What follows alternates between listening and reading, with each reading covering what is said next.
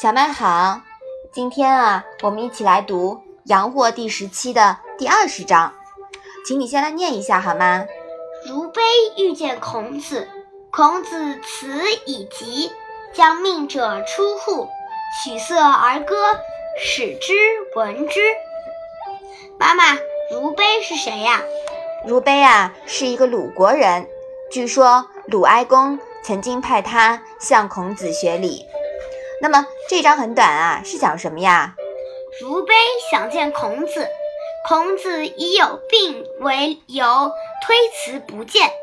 传话的人刚出门，孔子便取来瑟边弹边唱，有意让如悲听到。如悲啊，一听这个名字就是一个负能量的人，就像孔子。误子衣夺珠者一样，很感觉很讨厌。有什么好见的？无非啊是来矫情几句。跟这种人有什么好说的？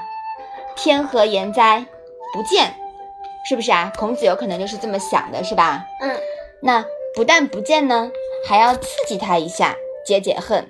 于是啊，他走了之后呢，孔子就干嘛呀？取色而歌。对。还让他听到，是吧？嗯。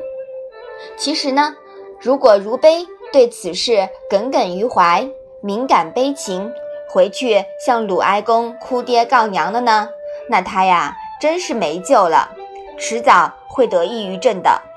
这种消极负能量呀，还是早点从朋友圈删除为好。